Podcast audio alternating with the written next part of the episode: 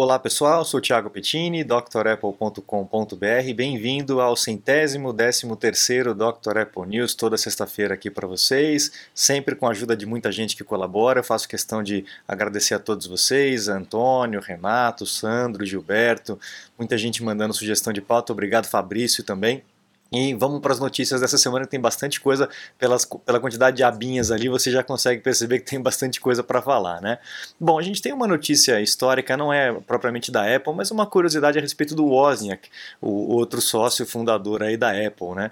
Ele depois, em 81, ele teve um acidente de, de avião, né?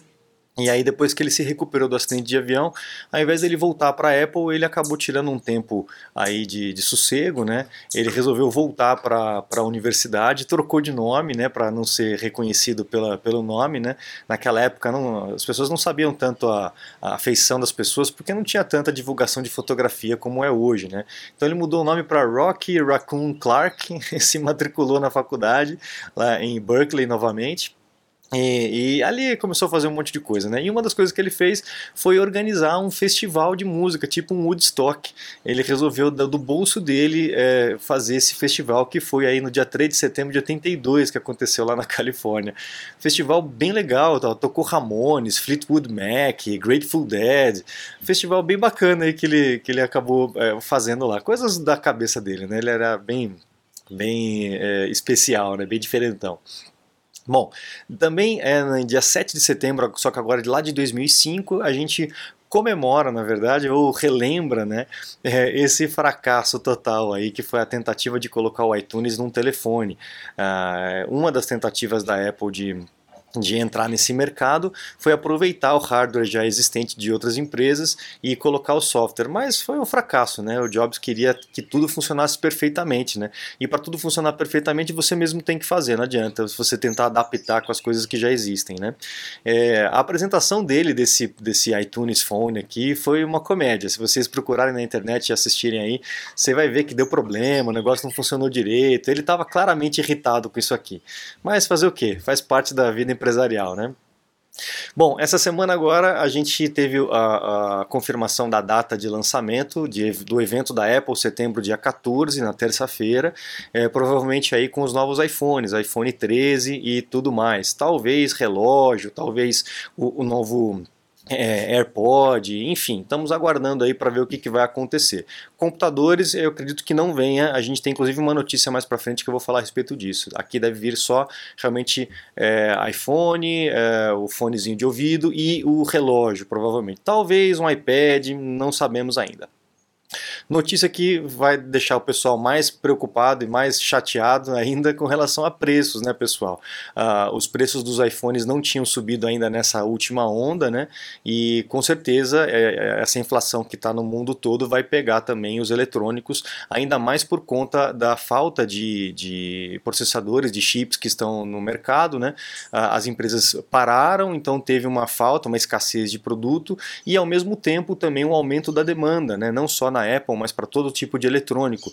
Então é isso aí, escassez de produto e aumento de demanda, o preço vai lá para cima. Então aguarde, prepare os bolsos, pessoal, porque vai aumentar lá nos Estados Unidos e aí aqui no Brasil, Deus sabe o que, que vai acontecer né, com relação à política de preços, tá? Bom, para manter vocês informados, fazer o follow-up aí, né, das informações do que está acontecendo com relação àquele escaneamento das fotografias, né, que a Apple estava planejando fazer, a Electronic Frontier Foundation é, fez uma, uma, uma, carta, um abaixo assinado, né, pedindo para a Apple para não fazer, para abortar essa missão. Eles conseguiram 25 mil assinaturas. A Fight for the Future da Open Media também conseguiu mais 50 mil assinaturas. Então, tem várias é, associações e tal, governos que estão pedindo para a Apple para parar com essa história, para abortar essa missão. E parece que a Apple está realmente reconsiderando. Então, numa notícia da própria Apple, no report da própria Apple, ela está dizendo que vai postergar o início disso para poder pensar um pouco mais a melhor forma de fazer esse tipo de proteção é, das crianças. Legal, acho bom. Ela percebeu aí o avanço da, da, da, das pessoas né, e acabou retrocedendo. Aqui é só para a gente dar um pouco de risada e entender como é que funciona todo esse jogo, né? De notícias, de ações, né? De ganhar dinheiro, né? Essas coisas todas. A Alemanha estava criticando muito a Apple com relação à privacidade, mas agora o governo federal acabou revelando que eles mesmos é, fizeram um acordo, uma, uma, um contrato com a NSO Group, aquele que tinha o programa, aquele sistema Pegasus que faz a vigilância de, de espionagem de iPhones. Lembra que a gente falou isso há um tempo atrás? Que é um sistema que não é um vírus, não é para todo mundo, mas que existe um sistema muito caro para usar de forma pontual. E aí, ó, a Alemanha estava realmente é, adquirindo esse serviço de espionagem e reclamando de privacidade dos outros. Então é, é assim que funciona, né, pessoal? A gente já sabe que o jogo, o jogo de gente grande é assim que funciona. Apple Watch 7, que está em vias de ser apresentado para a gente aí, né, no dia 14. Uh, ah, provavelmente as ah, pulseiras que vocês têm aí não serão compatíveis com os modelos novos, porque os modelos novos provavelmente virão com tamanhos maiores, né? A gente falou isso na semana passada, eu trouxe aí uma notícia com relação a isso. Então, provavelmente se você for trocado de Apple é, Watch, você vai precisar trocar a tua coleção de pulseiras. Ó, aqui ó.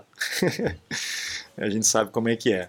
Bom, MacBook Pro, pessoal, eu sei que tem muita gente, tem muitos alunos que entram em contato comigo. Tiago, quando que vai sair o MacBook? Estou esperando, estou esperando, compro ou não compro e tal. É, vai atrasar mais um pouquinho, pessoal. Então aí o pessoal está dizendo aí entre outubro e talvez novembro, por conta justamente desses atrasos todos, o lançamento do iPhone logo agora, então a Apple não deve fazer um evento logo na sequência, deve esperar aí pelo menos um mês, um mês e meio, para poder fazer um outro lançamento para dar tempo da, da, de digerir, de gerar matéria, gerar mídia e tudo mais, né? Então o, esse, esses novos MacBooks e talvez o MacBook Air seja postergado, até o MacBook Air eu creio que para o ano que vem, talvez. Vamos esperar, vamos ver o que, que vai acontecer. Você está desperdiçando seu iPhone, iPad, Mac? Ganhe tempo e produtividade com nossos cursos. Você vai aproveitar melhor seu Apple. Matricule-se em drapple.com.br.